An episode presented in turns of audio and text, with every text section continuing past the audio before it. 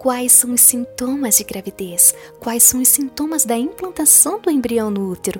Será que o corrimento marrom é um sinal de gravidez? Quando o bebê vai mexer na barriga, será que o sexo na gravidez pode machucar ou cutucar o bebê? Quais são os sinais para o trabalho de parto e como lidar com a dor do parto? Tire estas dúvidas e outras comigo sobre sintomas de gravidez. Eu sou Patrícia Moreira e te espero no meu podcast. Clique no anúncio e se inscreva agora.